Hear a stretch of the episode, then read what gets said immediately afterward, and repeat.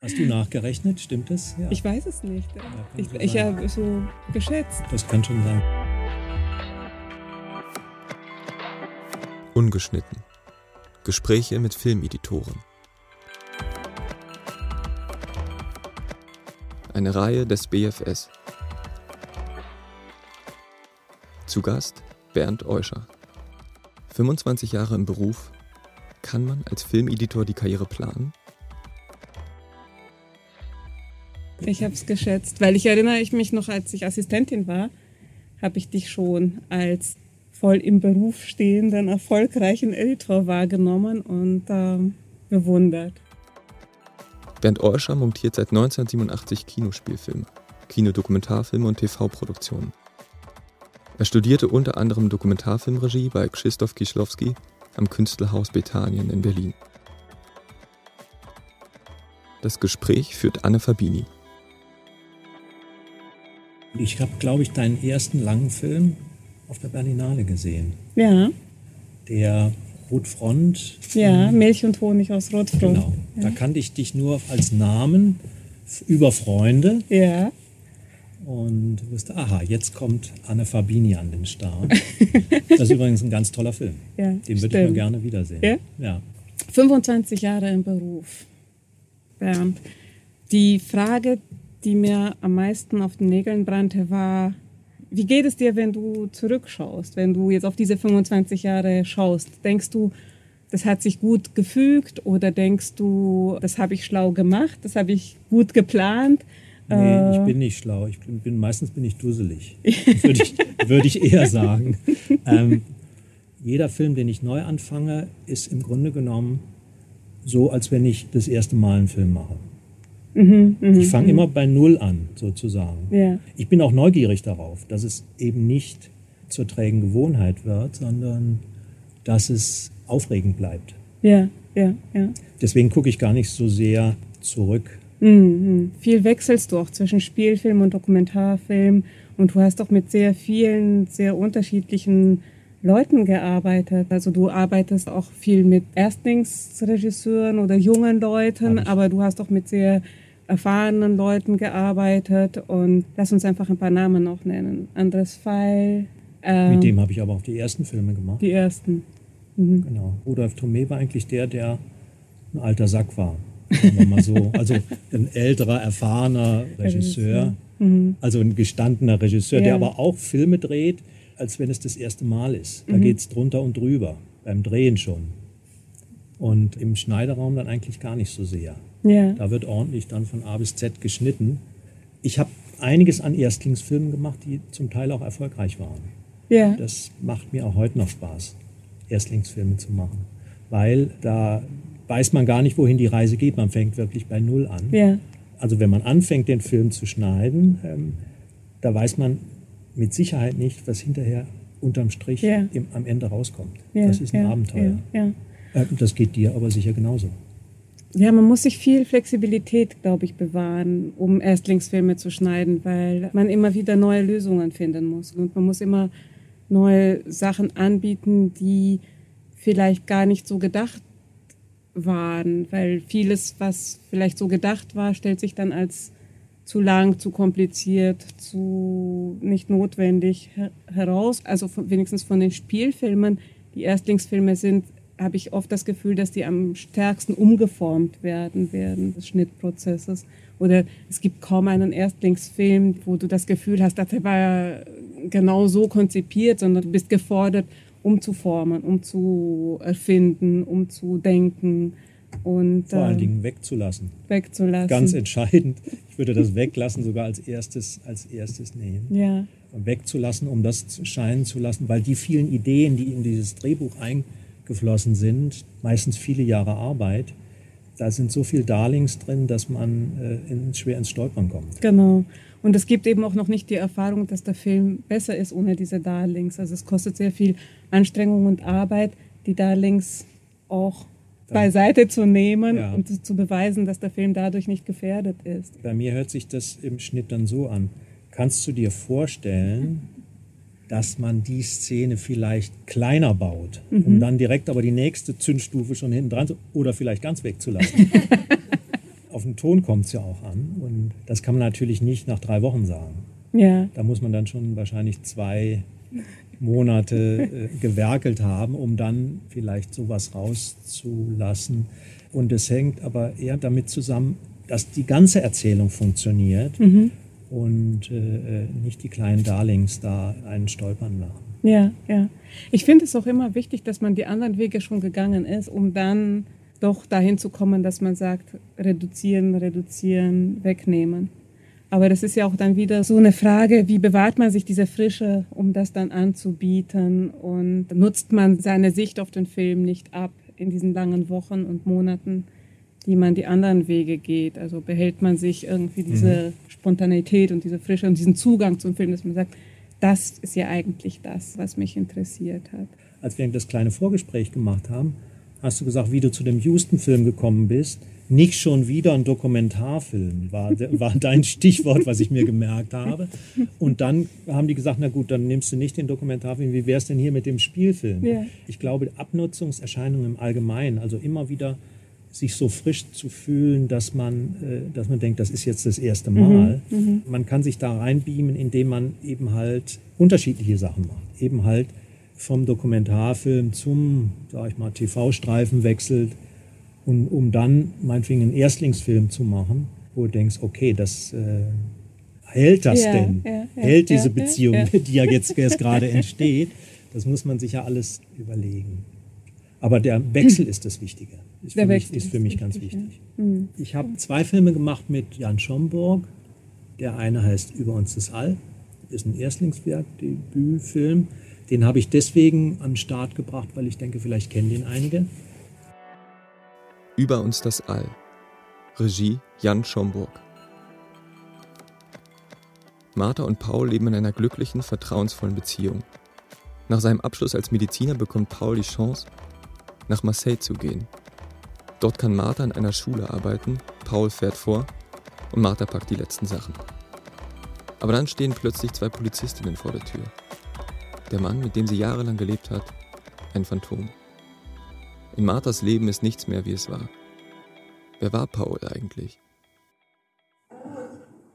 Die Szene beginnt in der Küche. Martha holt einen Fisch mit Salzkruste aus dem Ofen.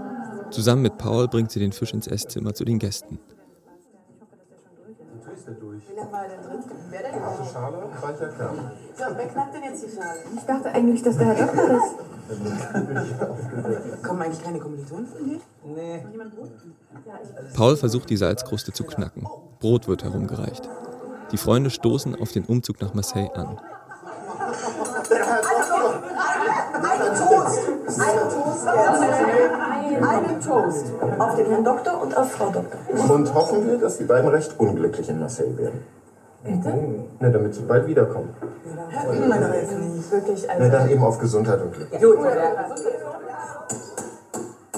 Paul knackt die Salzkruste mit Hammer und Meißel. Die Gespräche blenden aus. Musik setzt ein. Wir sehen das Kind des Freundes am Tisch. Martha schaut zu dem Kind, dann zu Paul. Paul schaut zu dem Kind, dann zu Martha. Gläser stoßen an.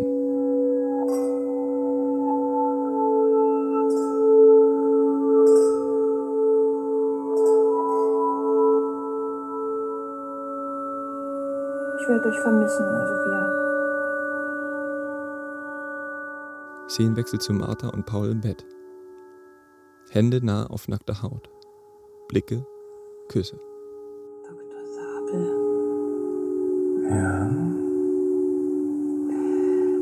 Ich bin ja sehr stolz auf Sie. So, so. Mhm. Sehr, sehr. Wir kannten uns nicht. Jan hatte vorher Heike Paplis gefragt. Die war die erste, die, die war früher mal Assistentin bei mir. Kenne ich gut, Heike. Noch während des Drehs ist also Heike nach Köln geflogen, hat sich was angeguckt und hat, so hat es Jan gesagt hinterher, ich sage, Mensch, die kenne ich doch, warum hast du die nicht genommen, die ist gut. Er sagte, nee, die hat irgendwie Szenen kritisiert.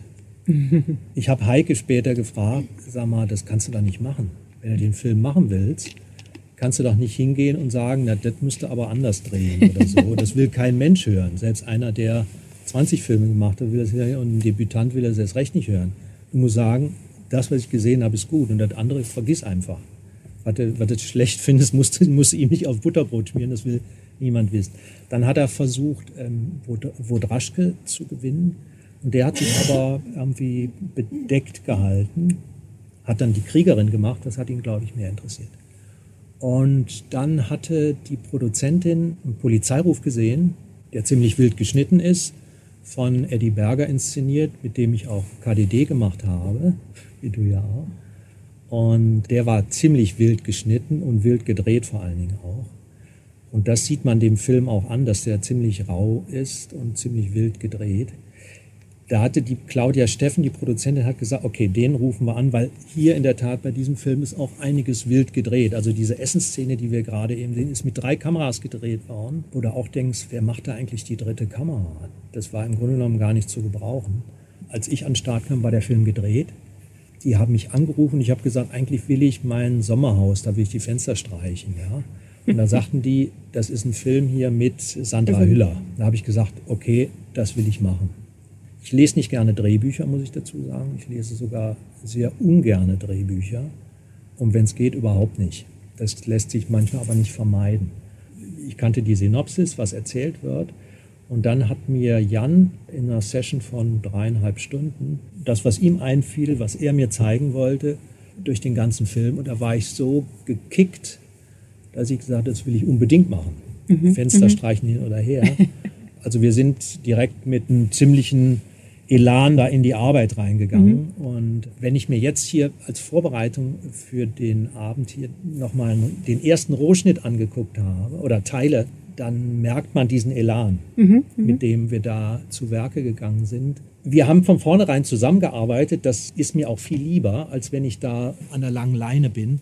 Fakt ist es aber, Jan war zu der Zeit auch verliebt und ähm, das lief dann so, dass wir erstmal uns abgeglichen haben, was gefällt uns denn, was gefällt uns nicht, wie so die Sichtweise mhm. ist, äh, dass man die mhm. abgleicht.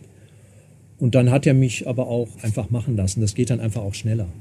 Und hast du dann am Anfang angefangen?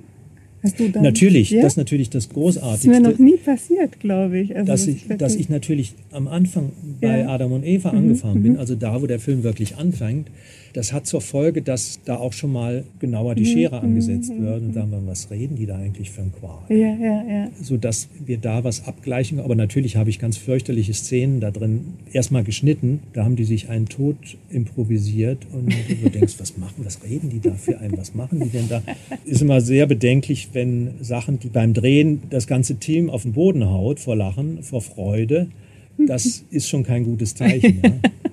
Ähm, davon gab es einige Szenen, die dann aber schon ziemlich alsbald rausgeflogen genau. sind. Weil sich das dann oft nicht bewahrheitet im Schnitt. Also das, was am Set so wahnsinnig lustig war, funktioniert dann im Schnitt gar nicht. Genau. Aber hast du das Drehbuch dann doch gelesen? Oder wie ich hast du habe, dann gearbeitet? Ich, ich, hatte die Synopsis, ja. also eine lange Synopsis. Da wusste ich, wie die Geschichte geht. Und ich habe das Drehbuch am Arbeitsplatz liegen gehabt weil ich dann natürlich mhm. die Szene, die ich bearbeite, schon lesen will. Ja, ja, ja. Das schon. Ja, ja, okay. Aber ich habe mich jetzt nicht hingesetzt und habe gesagt, ich lese jetzt das ganze Drehbuch. Mhm, mhm, Ganz im Gegenteil, wenn jetzt der Regisseur in dem Falle gesagt hätte, du musst aber unbedingt das Drehbuch lesen, dann hätte ich das schon gemacht. Aber er ist auch der Drehbuchautor. Genau. Also zum Beispiel, wenn ich jetzt auf die Szene komme, diese Essensszene, wo ich ja dann den Ton abgedreht habe, sozusagen. Mir war wichtig, dass Sandra Hüller, Martha in dem Film, dass Martha am Ende sagt, ich werde euch vermissen.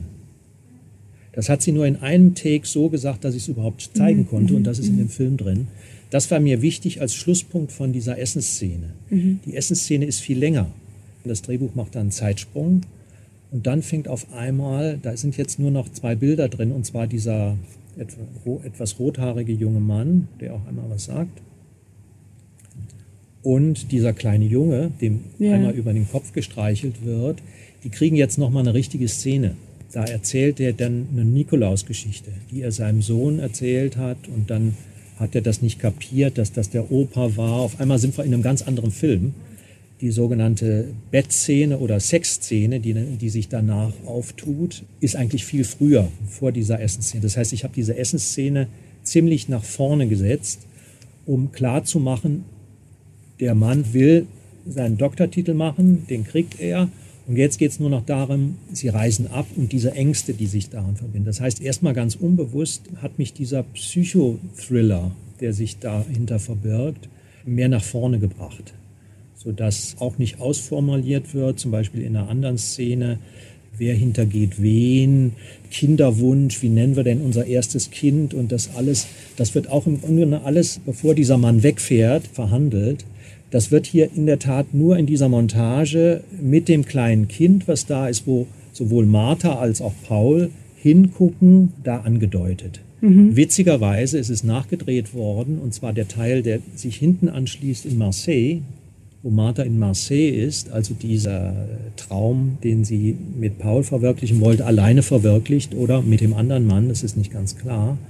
Und witzigerweise, weil es nachgedreht wurde, wir hatten bis dahin schon ziemlich genau geschnitten, war Sandra Hüller in der Tat schwanger. Mhm. Da war uns jetzt nicht ganz klar, wie viel zeigen wir davon. Und ich habe so gemacht, der Trenchcoat rutscht einmal so ein bisschen weg, aber selbst das war kritisch. Soll man das jetzt zeigen? Für mich schließt es sich ganz schön, weil am Anfang dieses ja schon angedeutet wird mit einem Kinderwunsch, was aber nicht explizit ausgesprochen wird, mhm. was natürlich im Drehbuch ausgesprochen wird. Okay. Für alle, die es jetzt noch nicht verstanden haben, nach seiner Abreise bekommt sie Besuch von zwei Polizistinnen, die ihr mitteilen, dass ihr Mann sich das Leben genommen hat auf einem Parkplatz in Marseille. Und dann merkt sie zusätzlich noch, dass sein ganzes Medizinstudium nur vorgetäuscht war oder die zweite Hälfte seines Medizinstudiums, das Doktorat, alles war eigentlich eine Täuschung und dass sie halt in dieser Täuschung mit ihm gelebt hat. Genau, er hat ihr was vorgegaukelt. Er hat ihr was vorgegaukelt. Und zwar von A bis Z. Ja, und dann lernt sie einen neuen Mann kennen. Und strickt sich den, strickt sich, den nach diesem Vorbild dieses Paul, dieses Hochstaplers sozusagen, strickt sie sich den zurecht. zurecht ja. Die Idee ist, dass diese Geste, ja. an der sie ihn erkennt, diese Geste ja. auch dieser Paul macht. Und dieser Typ, der ein Professor ist, mhm. der hat dieselbe Geste. Genau, genau. Mit dem, genau. wie er sich die Tolle aus der Stirn wischt. Und da baut sie sich dann wieder eine Sie baut sich diesen Typen so zusammen, zusammen. Und, und, dieser Typ weiß aber gar nicht, wie ihm geschieht, weil er kennt diese Geschichte. Und sie verleugnet es ihm auch. Also sie ja. hat öfter mal die Gelegenheit, es ihm zu erzählen und sie tut es aber nicht. Und dann gerät die Beziehung aber auch wieder in eine Krise. Mhm. Und da finden sie aber wieder heraus und am Ende des Films sieht man sie gemeinsam nach Marseille ziehen, schwanger. Also ja. ein Happy End. Ein Freund von mir hat gesagt, Martin Steyer, der ja. Tonmischmeister, ja. hat gesagt, der Film fängt ganz stark an, dieser Psychothriller, und hält das nicht bis zum Ende durch. Das ist eine Meinung. In der Tat ist durch dieses, finde ich, durch ja. das Verdichten, was wir am Anfang gemacht haben, auch diese Merkwürdigkeit, weil es gibt diese Szene dann, dass, äh, dass er nicht schlafen kann nachts, was jetzt in meinem Schnitt viel später gerückt ist und sie fragt, was ist denn los und so weiter. Und er sagt, na, ich bin unsicher und sowas. Also, aber auch nicht greifbar, mhm, worum es mm, eigentlich mm, geht. Hinterher entpuppt sich ja klar, das, weil alles ja, ja, erstunken ja. und erlogen war. Und dadurch kommt äh, eine ziemliche Spannung auf. Ja. Und auch indem sie jetzt losgeht und sein vermeintliches Arbeitsfeld anguckt und ihr es wie Schuppen von den Augen fällt, wird uns auch klar, dass gibt es ja gar nicht. Mhm, mh, mh. Und dadurch, dass es Sandra Hüller spielt, ist das sehr glaubhaft. Ja. Das erlebst du nur einmal im Leben, solch ja. eine Niederlage oder solch ein äh, ja. nicht zu fassendes. Und die ganze Atmosphäre des Films am Anfang ist sehr verspielt. Also es passt sehr gut zum Ton, die der Film sowieso setzt. Also die beiden sind verheiratet und trotzdem wenn sie ihm auf den Anrufbeantworter spricht, sagt sie, ich liebe dich, glaube ich jedenfalls oder sowas. Es ist, es ist so ein Spiel zwischen ihnen. Nein, weißt du, was sie sagt? Entschuldigung, ja, sagt. sie sagt, ich vermisse dich auf sehr unangenehme Weise. Das sagt sie ihm, da ist er aber schon tot. Ja. Sie putzt morgens ja, die Wohnung, ja, er ist abgereist. Und ähm, das fand ich so schön, deswegen war mir der Satz wichtig, ich werde euch alle vermissen, mhm. bei diesem Essen mhm. gesagt. Und hinterher sagt sie ihm, er ist gerade weggefahren auch auf eine sehr merkwürdige Weise, Ja. weil der steht ja, sie läuft hinter ihm her, weil irgendwas, sie will ihm noch was sagen.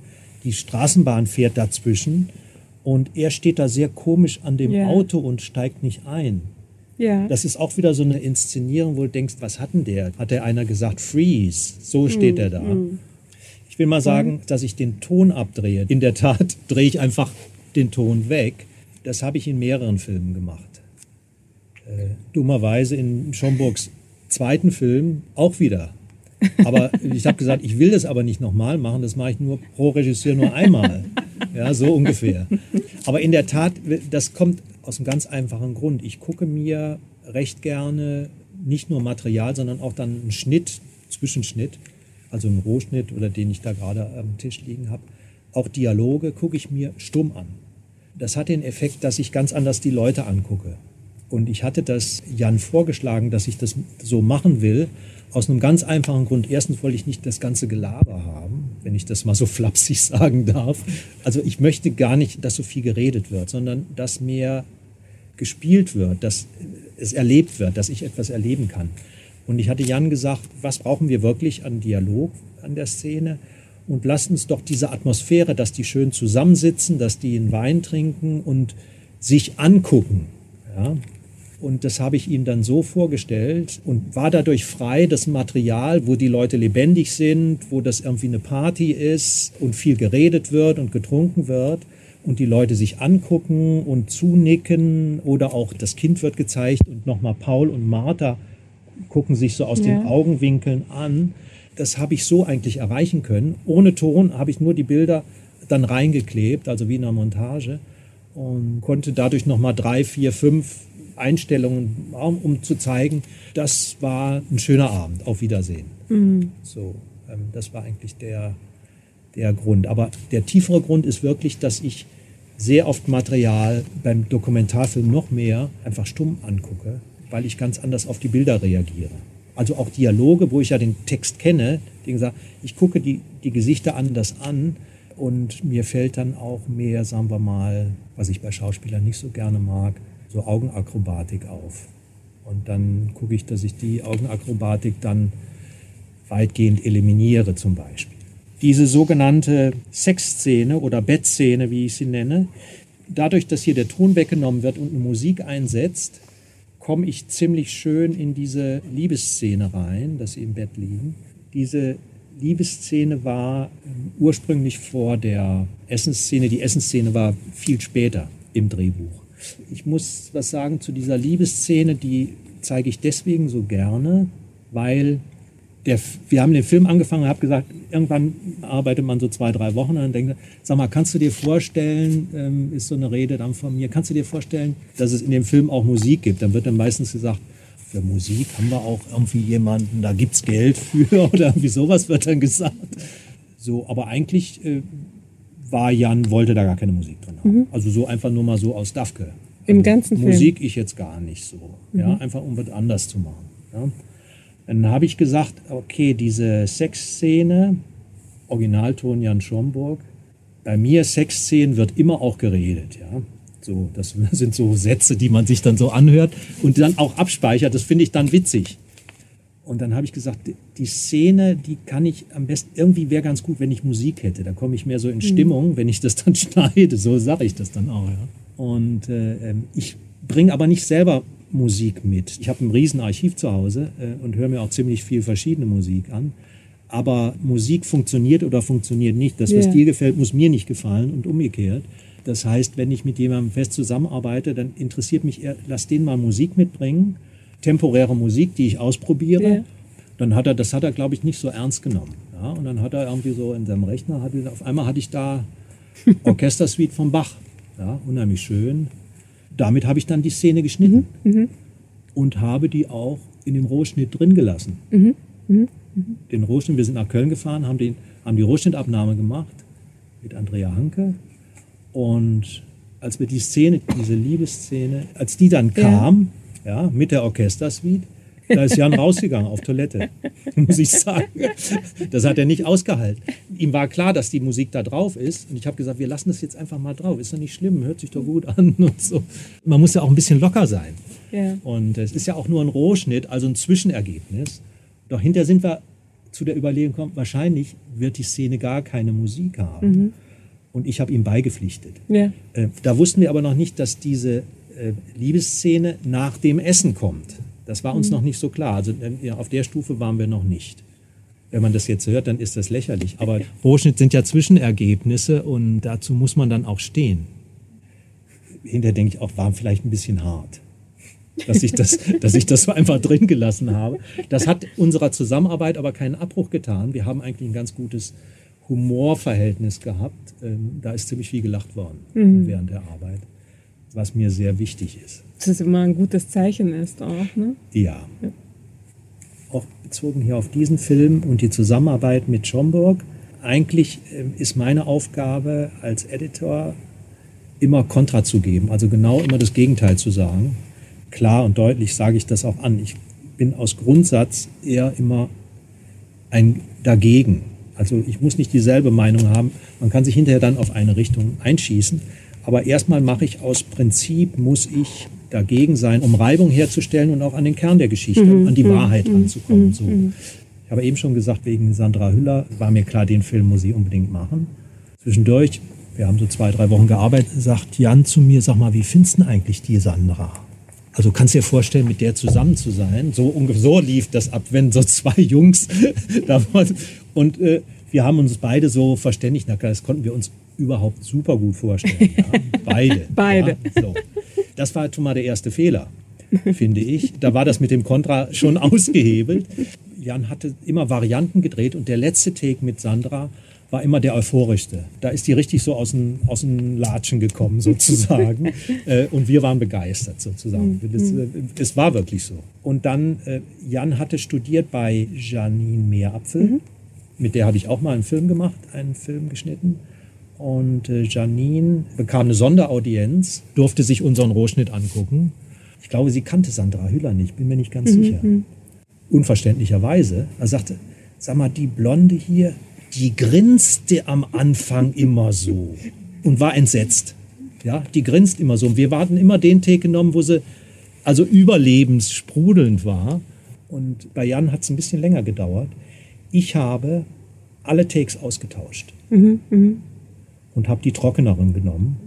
Jan war da zögerlicher, aber ich habe gesagt, das müssen wir jetzt machen. Janine hat vollkommen recht. Ja, ja, ja, ja. Und äh, ähm, so auch, wie wichtig es ist, von außen jemand sprechen zu lassen und äh, sich davon eine Scheibe abzuschneiden. Aber wie wichtig es auch ist, etwas zu haben, was einen in den Film reinzieht. Also wenn man einen Film schneidet, muss man verliebt sein in den Film. Und es muss irgendetwas sein in dem Film, was so eine Liebe in einem entfacht. Und das kann das Drehbuch sein, es kann ein Schauspieler oder eine Schauspielerin sein, es kann auch die Kamera sein oder die Farbe oder der Regisseur mit seiner Energie oder man will unbedingt für diese große Produktion mal arbeiten. Und dieses Brennen, das ist äh, so wichtig, dass man so wirklich mit Liebe seinen Job macht, weil in unserem Beruf geben wir ja wahnsinnig viel. Also wir, wir prägen den Film ja auch so stark. Und ich glaube, das können wir auch wirklich am besten, wenn wir emotional und wenn wir intensiv sind und den Film annehmen und diese enge Beziehung zwischen uns und dem Film auch zulassen. Also ich glaube, es ist nicht verkehrt, diesen Weg zu gehen, wie du ihn jetzt gerade beschreibst. Also zuerst genau die Takes zu nehmen oder voll auf etwas abzufahren und das wirklich zu feiern in deinem ersten Rohschnitt und es auszukosten, weil es bringt dich dann in diese Richtung, in der du eigentlich sein willst mit deinem Film. Ne? Und von diesem Ort kannst du dich ja dann wieder in alle möglichen Richtungen bewegen. So, dann ist es ja auch erst der Moment, wo du es zulässt, dass, wie du sagst, Janine Meerapfel, ein Blick von außen kommt, dass man auch wieder fragt, wie, wie nehmen andere es wahr. Aber diese erste Aneignung, die muss sehr direkt sein und sehr äh, emotional, also bei mir zumindest. Ja, ja, auf jeden Fall. Der Witz ist, es war nur Janine, die das gesagt hat. Ja. Das hatten ja vorher auch schon Redaktionen gesehen, also Andrea Hanke oder, oder die Produzenten. Wir Mhm. hatten es auch schon mal anderen, anderen gezeigt. äh, Die hatten damit gar keine Probleme. Also es geht hier auch nur um Nuancen. Ja. Das ist sicher ein weiblicher Blick auch. Ja. Der da nochmal. Und bei uns Jungs war das genau, irgendwie, also so, so, möchte ich das auch darstellen. dass wir Jungs waren einfach permanent verliebt, ja, sagen wir ja, mal so. Ja, ja. Aber das, das muss ja nicht Sandra Hüller sein. Also das kann ja bei uns zum Beispiel in Houston, wir waren ständig verliebt in diese Längen und wir waren immer so, oh ja, lass es noch stehen, lass es noch stehen, ist super, ist so toll. Und die anderen Leute haben gesagt, Leute, wollt ihr nicht ein bisschen kürzen? Ja. Das stärkt ja auch dieses Teamgefühl. Äh, wir beide lieben das so und dann bewegst du den Film halt in diese Richtung, wo mhm. du ihn mhm. haben willst. Und dann bist du bereit für das Feedback und dann kannst du halt in einem nächsten Durchlauf dann auch wieder analytischer werden oder so. Einmal war ich in Ludwigsburg und habe über einen Film gesprochen und was sagst du irgendwie so als letztes Wort, als letzte gute Geschichte den Studenten? Dann habe ich ganz spontan entschieden, ihnen folgende Geschichte zu erzählen. Ich habe gesagt, wie fühlt sich unser Beruf an? Wie, wie ist es in unserem Beruf zu arbeiten? Kennt ihr vietnamesischen Katzenkaffee? Es gibt eine Raubkatze in Vietnam, die durch den Dschungel geht und im Dschungel gibt es diese Kaffeebäume und da fallen die Kaffeekirschen, wenn sie reif sind, runter und die äh, Raubkatzen fressen diese Kirschen, weil die schmecken ihnen gut. Und der Kern der Kirsche ist die Kaffeebohne. Und die Kaffeebohne können sie nicht verdauen. Also sie, die Kaffeebohne geht den ganzen Weg durch den Verdauungstrakt der Raubkatze und wird wieder ausgeschieden, getränkt mit diesen Enzymen. Und diese Bohnen, das sind eben die schmackhaftesten und die besten Bohnen. Und ich bin, wenn ich arbeite, auch so eine Raubkatze, die irgendwie den ganzen Film aufnehmen muss und das Ganze drumherum und die ganzen 299,5 Stunden, die nicht drin sind nachher im Film. Ich muss mich da durchfressen durch alles und alles durchtränken mit meinen Enzymen quasi. Und das, was dann übrig bleibt, das ist dann das Resultat. Ne? So sehe ich das manchmal, dass mhm. unser Beruf uns wirklich diese komplette Aneignung abfordert von dem Material und von dem Denken des Regisseurs und von dem Agieren der Schauspieler oder von dem Angebot der Schauspieler und so. Wir müssen das alles durchdringen oder wir müssen auch alle möglichen Konsequenzen ja ständig bedenken. Was passiert, wenn du diesen Satz wegnimmst? Was passiert dann an der ganz anderen Stelle des Films? Und es ist wirklich eine sehr, sehr große Kontrolle, die wir die ganze Zeit ausüben. Und diese Kontrolle kann nicht nur analytisch sein. Jeder Film, den ich geschnitten habe, ist geprägt von meiner Persönlichkeit und jeder Film, den du geschnitten hast, ist auch geprägt von deiner Persönlichkeit. Das mhm, glaube klar. ich. Wenn ich parallel zum, das beim Fernsehfilm ja grundsätzlich zum Dreh äh, schneide, äh, bleibt nichts anderes übrig. Das muss man dann so machen, weil es ist ja, äh, geht ja um Geld, also Auftrags Produktions sozusagen, dann ähm, stolper ich ja schon durch den Film, im Grunde genommen wie die drehen, ja. Also die stolpern auch durch das ganze Drehbuch durch und jetzt muss ich das beim Schnitt auch machen. Dann gucke ich, dass ich so ein paar Szenen in Länge habe, also hintereinander habe und versuche mich irgendwie so in diesen Film reinzugrooven. Auch da lese ich das Drehbuch nicht so gerne, so ungefähr aber schon, aber nicht so richtig. Und dann versuche ich trotzdem na, irgendwie so ein bisschen auf die Spur zu kommen, aber das ein bisschen mehr aus dem Bauch rauszumachen. Und nicht nur so rein handwerklich. Aber ich stolper, ich, im wahrsten Sinne des Wortes, stolper ich durch den Film und hinterher wird das ja alles zusammengeklebt. Und dann guckt man sich das an, denkt, okay, jetzt kann man im Grunde genommen anfangen, den Film zu schneiden. Dann ist aber schon äh, ein guter Teil der, der Zeit ist schon dann um.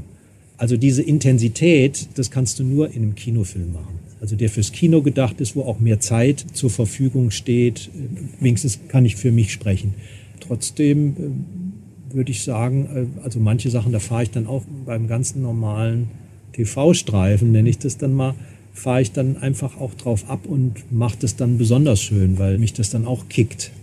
Ja, aber die Zeit, wenn, wenn aber im Grunde genommen ist ja mitspielt, dann bist du auch so gleich, oder ja. eben halt, wer dann, wer würde ich denken, ey, da verliebe ich mich in, ja. in so einen Schauspieler, der da, wo ich denke, den Striso, den kannst du immer angucken. So denke ich mir. Ne? So denke ich, den kannst du immer angucken. Sehe ich immer wieder gerne, was auch immer der macht. Das hat jetzt ein bisschen nachgelassen bei David Striso. Aber im Prinzip so. Man muss immer gucken, was einen flasht oder was mich irgendwie so reinzieht. Ich kann dir ein Beispiel sagen. Ähm, diese Zusammenarbeit mit Schomburg war wirklich sehr nett. Wir haben eine ähnliche Humorwellenlänge. das zu dem, zu dem Thema alleine arbeiten, ähm, also er hat mich auch an der langen Leine, natürlich geht es dann einfach auch schneller, wenn ich da mal ein paar Dinge vorlege.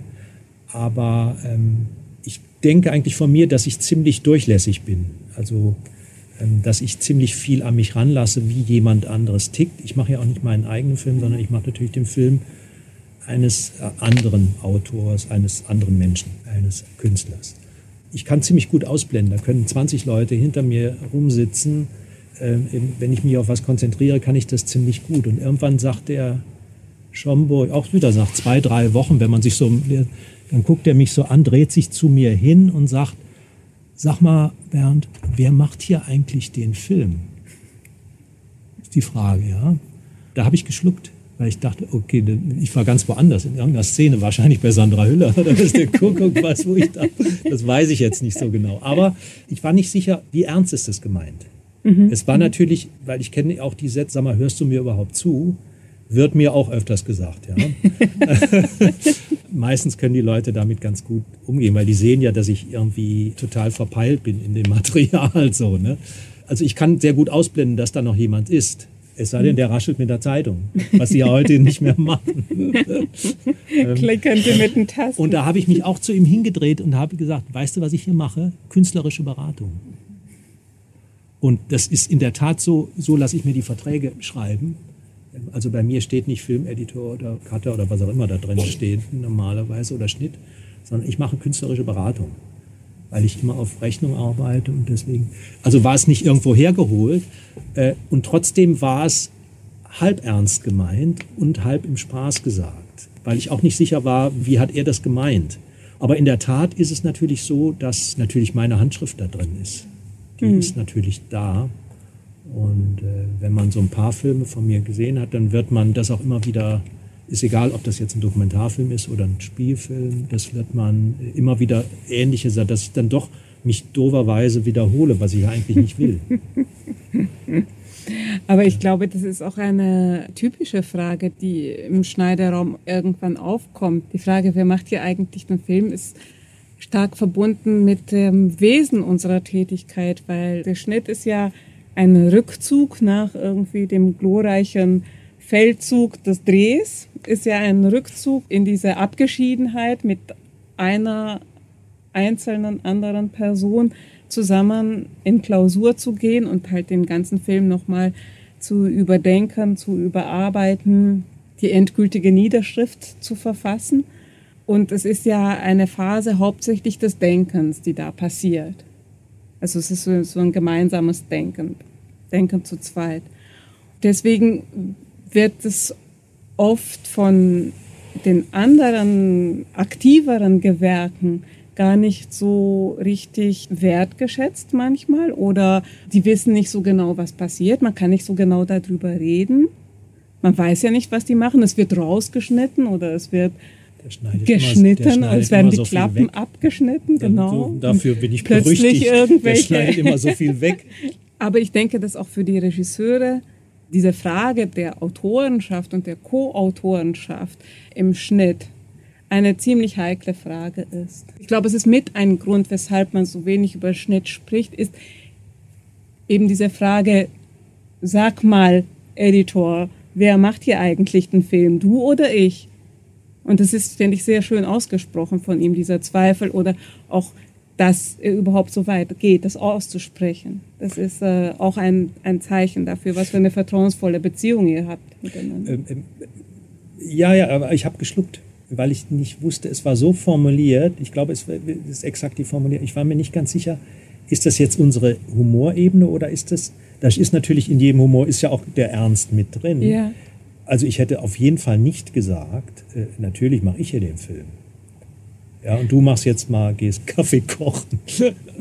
Als, Aber äh, war es dir so? Was Shigoda mal zu Wim Wenders gesagt haben soll. Ich, ähm oh, ich liebe das, wenn immer Kaffee kochen. und, äh, ähm. War es dir peinlich, ähm, äh, weil du gedacht hast, du bist zu übergriffig oder dass, dass du deinem Regisseur das Gefühl gibst, du machst jetzt alles und lässt ihm keinen Nee, Platz die Stimmung, mehr? die Stimmung war, war gut und ich weiß ja auch, dass ich zwar durchlässig bin, aber auch gut mal weghören kann. Also Ja. gar nicht zuhöre, Ja. sondern da so in, in dem, was ich da vorhabe, drin bin, dass da einer sagen kann, was er will. Ja. Oder eine sagen kann, was sie will. Von daher habe ich mich ein bisschen ertappt gefühlt, sozusagen. er hatte schon recht. Ich versuche aber immer trotzdem transparent zu machen, dass ich eigentlich immer gerne zuhören will, nur mir das manchmal nicht immer gelingt. Also im Grunde genommen versuche ich schon meinen ganzen Prozess, dass ich immer eigentlich Kontra geben muss, um, um rauszukriegen. Und äh, ich versuche eigentlich mein Ich, meine Person, die sich da dann in diesen Film reinbegibt, schon irgendwie transparent zu machen. In der Tat ist es mir dann weitgehend egal, ob dann jemand da ist oder nicht. Wenn jemand da ist, ich weiß nicht, wenn, wenn ich alleine bin, dann weiß ich das nicht, aber ich fange natürlich an zu reden. ähm, weil ich ja weiß, da hört unter Umständen jemand zu, der hört vielleicht auch nicht zu. Aber dann habe ich, ich fühle mich animiert, über das, was ich da mache, zu Ja, reden ja. und dann weiterzudenken etc. Mit Rudolf Thomé, war es so, also noch mit Film geschnitten.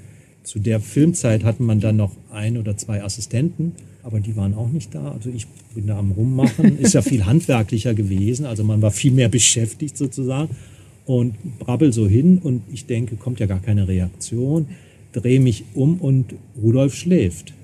Ja, das hat er eigentlich regelmäßig gemacht, dass der ein Nickerchen gemacht hat. Da habe ich gedacht, ist eigentlich auch ein gutes Zeichen, weil der vertraut mir. Ja? Ja. Aber das ist so ein Bild von meiner Zusammenarbeit mit, mit Rudolf Thomé, dass ich denke, ach ja, der denkt schon, dass das was wird, sozusagen.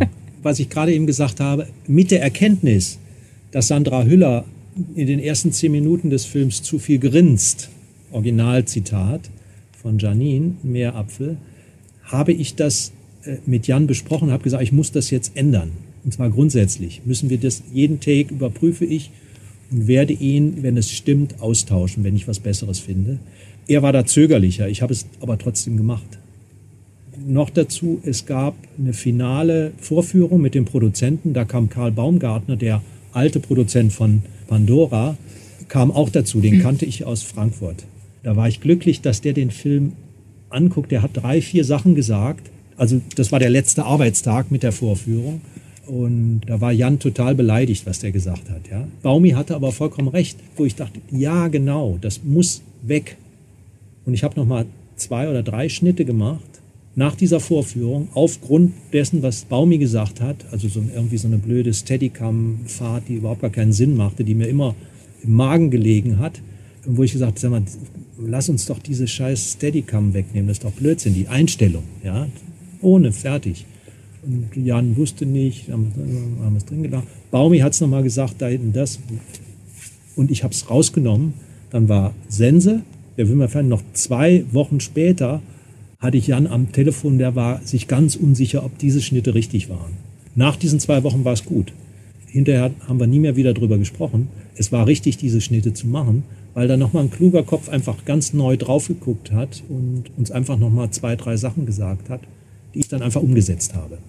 Quasi, wenn du so willst, mit Grummeln des Regisseurs. So, also das sind so in diesem Falle. Das war aber möglich für mich, weil wir eigentlich ein gutes Verhältnis hatten. Ja? Und trotzdem ich dann ein bisschen zupackender auch werden muss. Das ist dann auch meine Aufgabe, denke ich. Das jetzt an dem Beispiel kann ich das so sagen. Aber manchmal äh, bleiben da Sachen drin, wo du denkst, da hätte man doch noch mal ein bisschen klüger operieren müssen. Also von daher kann ich auch bestätigen, dass äh, manche Sachen nicht immer richtig sind, wenn man dem Regisseur folgt. Aber sagen wir mal so, das ist einer der ersten Sätze, die ich sage, wenn ich mit jemandem arbeite, den, mit dem ich noch nicht gearbeitet habe. Ich habe die Weisheit nicht mit Löffeln gefressen. Also ich weiß es auch nicht. Ich weiß auch nicht, wie der fertige Film hinterher aussieht. Das ist einer der ersten Sätze, die ich sage. Trotzdem bin ich natürlich so, dass ich sehr entschieden sage, so muss es gemacht werden, um dann in der nächsten Zündstufe zu sagen, okay, das war auch noch nicht der Weisheit letzter Schluss, aber jetzt wissen wir es zumindest, wie es weitergeht und dann vielleicht die richtige Richtung. Das gelingt mir im Laufe der Jahre immer besser. Also mit äh, 30 ist mir das nicht gelungen. Da bin ich sofort in die Klötze gegangen. Ja. Und äh, das ist aber nicht zielführend. Weil ich sage, ich habe die Weisheit nicht mit Löffeln gegessen. Deswegen ist das ein Satz, der ist mir sehr wichtig und den sage ich ziemlich früh. Weil ich natürlich so daherkomme und sage, so wird der Film gemacht. Um gleichzeitig auch wieder zurück zu. Also zaghaft bin ich natürlich nicht, sonst komme ich ja nicht voran. Also es muss ja auch in einem gewissen Zeitrahmen äh, so ein Film dann fertig werden. Aber ich versuche, eine Konfrontation zu vermeiden. Das gelingt dann auch manchmal mehr und manchmal weniger. Manche Leute provozieren einen auch bis zur Weißglut. Aber gleichzeitig ist es auch nötig, finde ich, dass man das Gegenüber hat, in diesem Fall den Regisseur, der eine ähnliche Einsicht hat. Also, dass er auch von sich überzeugt ist, ich mache zwar Ansagen, aber ich habe auch nicht die Weisheit mit Löffeln gegessen. Das ist für mich immer so ein Zusammenarbeiten auf Augenhöhe und das fordere ich eigentlich immer ein. Also ich arbeite sehr ungern mit jemandem zusammen, ich verweigere die Zusammenarbeit mit jemand, der sich mir gegenüber im Schneiderraum so verhält, dass er irgendwie der Meinung ist, ich sei weisungsgebunden oder er sei in der stärkeren Position. Das ist eine Sache, die ich grundsätzlich hinterfrage und auch nie so erlebe im Schneiderraum. Im Gegenteil, ich erlebe die Regisseure als extrem schwach im Schneiderraum, als zweifelnd, auch wenn sie vorgeben, ganz genau zu wissen, wie es ist, weiß ich ganz genau aus meiner Erfahrung, aus den vielen Jahren, die ich neben Regisseuren, vielen verschiedenen Regisseuren gesessen habe, dass keiner weiß, wie es wirklich richtig ist. Und dass sie eigentlich alle, alle zweifeln. Wenn dann jemand kommt und sagt so, nein, so wird's gemacht, dann ist es für mich nur ein Zeichen von Schwäche und ich arbeite eben lieber auch mit starken Leuten, also mit was mir dann als Politik noch, das geht dann in, in die Politik rein, ist, ähm, dass ich nerve. Ja? Also versuche da die Luft rauszunehmen. Aber morgen komme ich jetzt wieder, sag mal, äh, sollen wir da nochmal drüber reden oder das meinst du doch nicht wirklich ernst? Ja, hast du dir das nochmal genau überlegt? So auf die Blöde, ja, will ich das mal nennen. Ja, also so kann man das machen oder warten, bis eine Vorführung ist und das auch bewusst so sagen, okay, lass uns das doch mit Publikum testen. Ja, wir lassen deine Version und dann zeigen wir das mal und äh, dann sprechen wir hinterher das. Also so, dass man das auch auf eine breitere Ebene bringt. Weil wenn man es eskalieren lässt, dann ist auf jeden Fall diese vermeintlich schlechtere Idee des äh, Regisseurs bleibt auf jeden Fall drin. Weil letztendlich, wenn ich gefragt werde, wer macht hier eigentlich den Film, ich verstehe mich ja gar nicht als Filmeditor, sondern eigentlich verstehe ich mich auch als Filmmacher. Wenn ich gefragt werde, was machst du, dann sage ich zwar, ich schneide da Filme zusammen, so sage ich das, aber letztendlich, was mein Selbstverständnis ist, ich mache den Film. Ich kann aber natürlich nicht konkurrieren mit dem großen Filmmacher, was der Regisseur ist, der unter Umständen auch das Drehbuch geschrieben hat, also diese Idee entwickelt hat, dann die Schauspieler auswählt, dann Regie führt, dann in den Schnitt kommt und nach dem Schnitt auch noch den ganzen Postproduktionskram, der geht, ist im Grunde genommen von A bis Z bei diesem Baby. Insofern gesehen, wenn ich den Regisseur als Filmemacher betrachte, dann bin ich sozusagen der kleine Filmemacher, der für den Schnittprozess zuständig ist. Aber mein Selbstverständnis ist, ich bin Filmmacher. Ich mache den Film. Ich würde wirklich plädieren, das ist dann so im Laufe der, weil du sagst 25 Jahre, da kriegt man schon, da läuft schon viel Wasser rein runter. Heute würde ich dann denken, ich würde das wie, wie so ein Schläfer machen, ja, wie so ein Schläfer. Das sind, okay, das machen wir jetzt so, dann wird gar nicht mehr drüber geredet. Auf einmal kommt es aber wie Phönix aus der Asche wieder raus. Sag mal, sollen wir noch mal über die Szene reden? Oder vielleicht zeigen wir mal meine Szene, die äh, muss gar nicht sein, dass du die besser findest, sondern die zeigen wir jetzt mal anderen Leuten oder so. Oder irgendwie, man muss sich da irgendwie ein bisschen erfinderisch sein. Und äh, ähm, gut, unter Umständen fällst du dann hinterher ganz raus. Dann hat sich der, hat sich der Käse auch erledigt.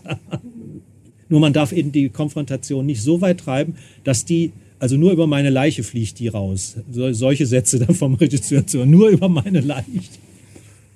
Das wäre, ja. Ich habe einen Dokumentarfilm letztes Jahr in München gemacht, der in Kolumbien spielt. Und da reisen so Indios, die müssen umziehen, die reißen ihr ganzes Dorf nieder. Und äh, ich wollte, dass die nur ihr ganzes Dorf abreißen, dass da kein Wort gesagt wird. Nur die Offiziellen, die gucken, dass das alles ordentlich abläuft, die da äh, die Leute untersuchen, damit die keinen Herzinfarkt kriegen oder was weiß ich, die dürfen was sagen. Aber die Betroffenen sagen alle kein Wort. Und dann gibt es da eine Szene, da spricht einer von diesen Betroffenen, von den Indios, der spricht mit der einen Frau, der offiziellen, die sagt, Mensch, hier stechen mich immer die Mücken. Und dann sagte, das sind keine Mücken, sagt dann einer, das sind Geister. Ja? Und das ist dann irgendwie ja auch was dran. Mhm. Und den Satz wollte ich aber nicht, sondern ich wollte, das war meine Idee, die, die betroffen sind, sagen keinen Mucks. Die sind stoisch, die gucken nur und sind betroffen. Ja? Und äh, die machen keine Witze mit diesen Offiziellen. Ja? Es gibt keine Witze mehr. Das habe ich gesagt dem Jens und dann seine Frau, die auch Mitproduzentin ist, der hat gesagt, sag mal, die habt ihr ja wieder rausgeschnitten, die war doch so schön mit der Mücke. Und dann sage ich, okay, wer sagt es? Die Frauen wollen diese Szene drin haben. War meine Theorie dann, ja, also er auch Regisseur. Die Frauen mögen das mit der Mücke, ja, mit den Geistern und so. Aber ich bin für was anderes, ja. Und dann habe ich den immer wieder genervt und habe gesagt, willst du nicht doch die Mückenszene? Also das ist ja nur, das ist nur eine Einstellung, ja.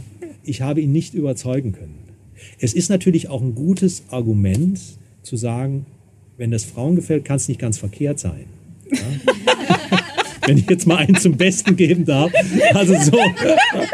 Nein, das meine ich sogar Deswegen ernst. Ja? gibt es ja so viele Frauen im Schnitt. Was glaubst du, Bernd? Ja, ja. Und man muss natürlich aufpassen, wenn, wenn das so eine Kerle-Veranstaltung wird, eben wie ich das sagte mit Jan Schomburg, wo wir uns total in Sandra Hüller verknallt haben.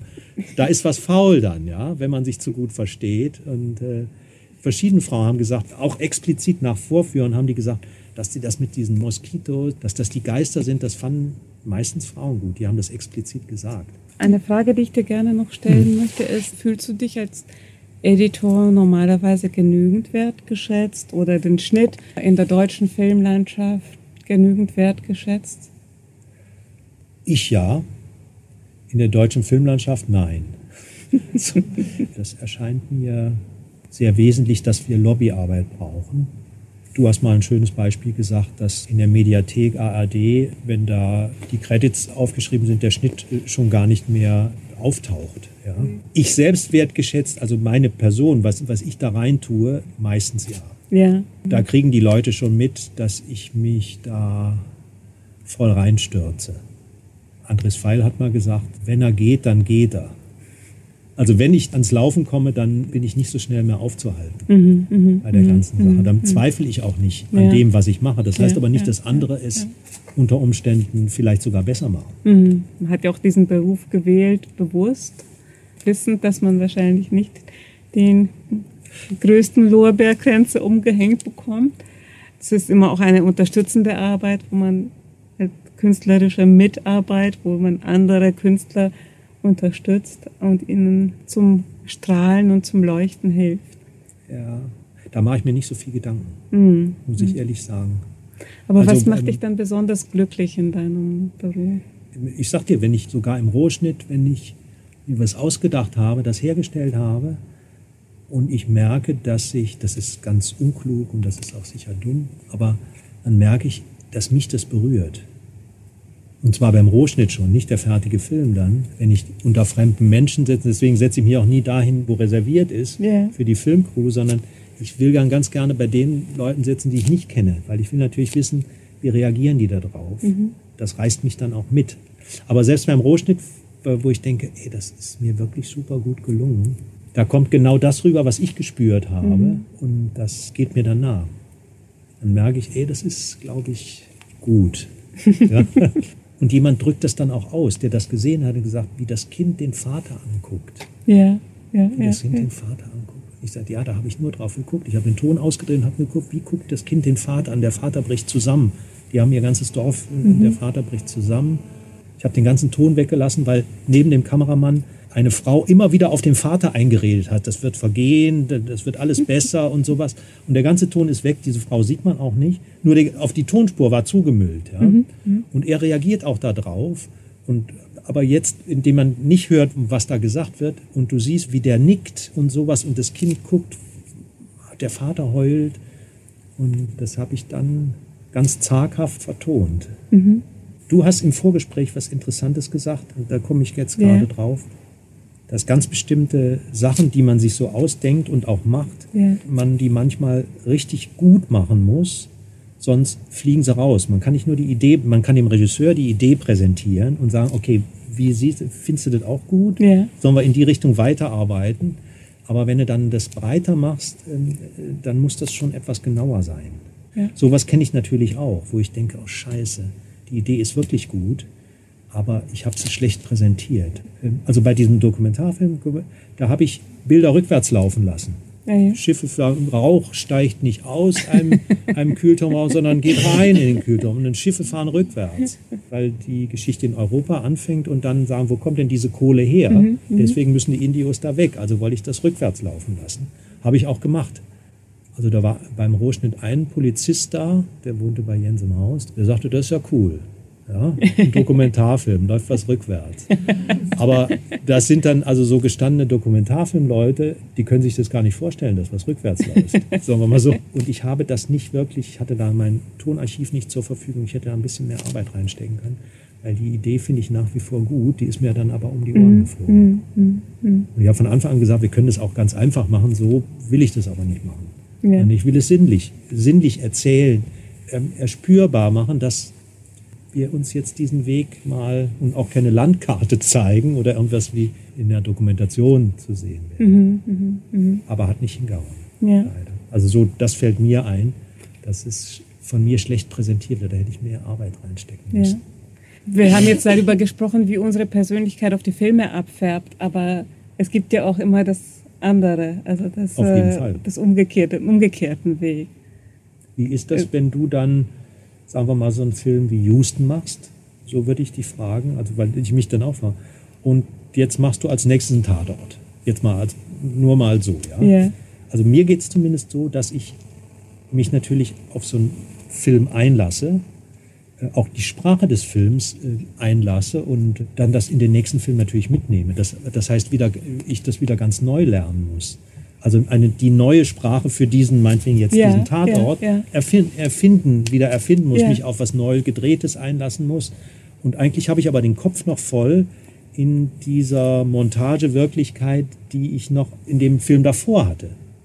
Ich kann nicht die Tilt-Taste drücken und sagen, jetzt wieder alles auf Null, sondern äh, das ist ja trotzdem noch da. Ja, ja. Das heißt, ich muss mich wieder auf eine ganz neue Sprache, auf ganz neu gedrehtes, auf ganz neue Inszenierung, auf ganz neue äh, Bildsprache einlassen. Ja, ja. Ich denke, deswegen passiert es uns auch so oft, dass wir am Anfang an das Projekt denken, oh Gott, ich kann das gar nicht oder ich schaffe das überhaupt nicht oder ich bin überhaupt nicht die geeignete Person, um das zu machen. Also, dass diese Anfangszweifel, die wir haben, auch damit zu tun haben, dass man sich eben noch wieder komplett neu justieren muss auf die neuen Gegebenheiten einstellen ja. muss und auf die neuen Umstände und ins neue Umfeld. Ja. Aber das macht mich glücklich, weil ich dann immer merke, es gibt so keine eingeschliffenen Gewohnheiten oder es wird nicht zu Routine. Ich genieße es, dass ich drei Monate lang morgens, wenn ich aus dem Haus gehe, nach rechts gehe. Bei dem nächsten Projekt gehe ich nach links und fahre in einen ganz anderen Bezirk. Und das hat schon äh, auch wieder Rückwirkung auf mein, mhm. auf mein Leben. Und das ist auch viel Input für mich als Privatperson. Kann ich nur zustimmen. Dankeschön. Sehr schön. Äh, wir bedanken uns sehr.